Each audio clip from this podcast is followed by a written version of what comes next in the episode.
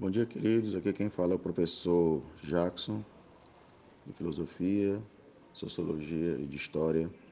É, conversar um pouquinho com vocês sobre a sociologia, sobre a filosofia, sobre a história, fazendo uma análise aqui em cima do porquê que o vírus Covid-19 é, ele surgiu na China e fazendo também um prognóstico de como isso afetou diretamente a todos, tá? Fiquem atentos. É, Para responder a pergunta e entendermos a atual pandemia do Covid-19, é necessário a gente relembrar alguns fatos que aconteceram. É, no ano de 1970, é, dentro do regime estabelecido na China, que é o regime comunista chinês, ele passou a ter um controle minucioso sobre a produção de alimentos para a população.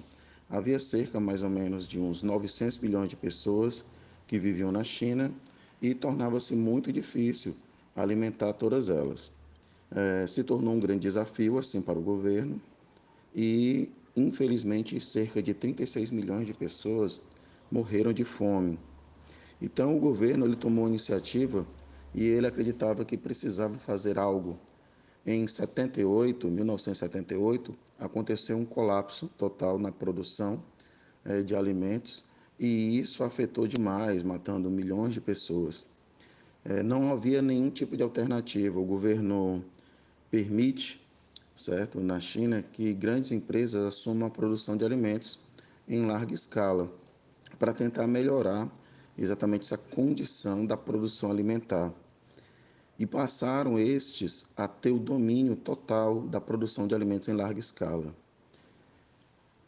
No caso aí, aconteceu o seguinte: passou também o governo, de forma muito esperta, a observar que o pequeno produtor não tinha condição de concorrer com o grande produtor. Por conta disso, o que tinha que ser feito? O que fazer para sobreviver? O pequeno comerciante ele começou a utilizar animais selvagens, tá? E passaram a ter o domínio exatamente desse tipo de comércio. Por conta dessa relação, em 1988, o governo, percebendo que o aumento no comércio de animais selvagens, criou uma lei que mudaria tudo isso. Passou a estabelecer, em formato de lei, que os recursos da vida selvagem pertenciam ao Estado. O Estado protege as pessoas envolvidas no desenvolvimento ou utilização da vida selvagem, ou seja, em outras palavras, os animais selvagens são nossos, vocês podem usá-los à vontade. O comércio de animais selvagens criados em cativeiro expandiu, houve um crescimento em larga escala. Passaram a existir diversos tipos de fazendas de animais selvagens, certo? Passaram a ter cativeiros desses animais, dezenas de outros tipos de animais passaram a ser criados, como serpentes, como morcegos, como lebres, certo? Então, vários tipos de animais passaram a ser criados em cativeiro, exatamente para abastecer esse mercado do menor produtor, que cresceu e alavancou também a economia.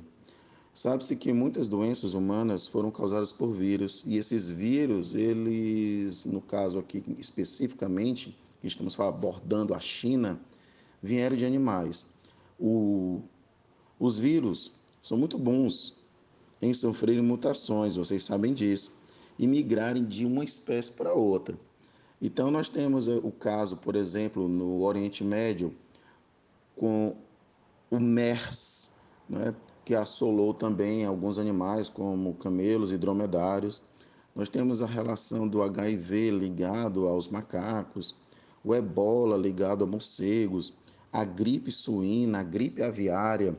São preponderantes para que vocês percebam que muitas doenças humanas causadas por vírus vieram sim de animais. Animais selvagens de diferentes espécies podiam agora ser vendidos na China e eles passaram a ser, é, digamos assim, juntos, tá? lado a lado, estavam em mercados, em grandes mercados, em pequenos mercados, espalhados por toda a China. Então, essa aglomeração facilitou sim é, a disseminação do vírus. Coronavírus, sim, eu, ele é conhecido na China. Em 2002, tá, surge em um mercado de Fushan, na China, e se espalha para 29 países. Era o coronavírus é, dando a sua cara pela primeira vez. É, um mamífero da África vendido nos mercados, certo? O civeta, ele era o transmissor. As glândulas é, desse animal, né, no caso as glândulas anais, produziam almisca, usada na produção de óleos e perfumes. E como o mercado chinês ele não está ligado somente à questão da culinária, mas ele está muito também ligado à condição de vender produtos que possam ser considerados afrodisíacos, o mercado ele se expande.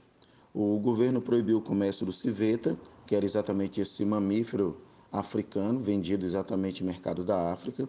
O civeta, mais 54 espécies são liberadas para o comércio, tá? Depois do surto, quer dizer, primeiro o governo liberou a venda, depois, com o surto do primeiro coronavírus em 2002, o governo proibiu exatamente o comércio. Depois que passou o surto, o governo novamente liberou. O civeta mais 54 espécies são liberadas para o comércio. Em 2016, o governo autoriza o comércio de um outro mamífero chamado de pangolim. Aquele né, parente, inclusive, do tatuzinho lá. Tá? O novo coronavírus, é, em 2019, ele tem início em Wuhan, na China, e provavelmente ele tenha conexões ligadas aos animais, como o morcego e o pangolim. Na natureza, esse encontro e transmissão do vírus seria praticamente impossível, já que esses animais não estariam juntos, mas como foram juntos em mercados para venda, para o consumo, a transmissão para o humano ela tornou-se inevitável. O pangolim é um mamífero ameaçado de extinção. As escamas dele são vendidas como um fator afrodisíaco. Já o morcego ele é consumido, inclusive em algumas sopas na China. Por que, que o comércio de animais selvagens ainda existe? A maior parte dos chineses, embora os criem, não consomem esses animais. Bom, bem interessante isso, né? Então, outros animais passam a ser consumidos também na China, mas alguns eles não consomem. Outros são consumidos, outros apenas negociados. Mas uma minoria com alto poder aquisitivo e influência mantém o interesse no comércio desses animais.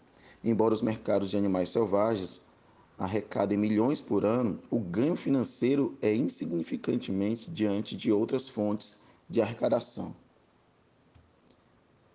A pandemia nos mostra que somos frágeis, nós, como seres humanos, somos bem frágeis, que estamos interligados, que fronteiras são apenas linhas geográficas criadas pelo homem.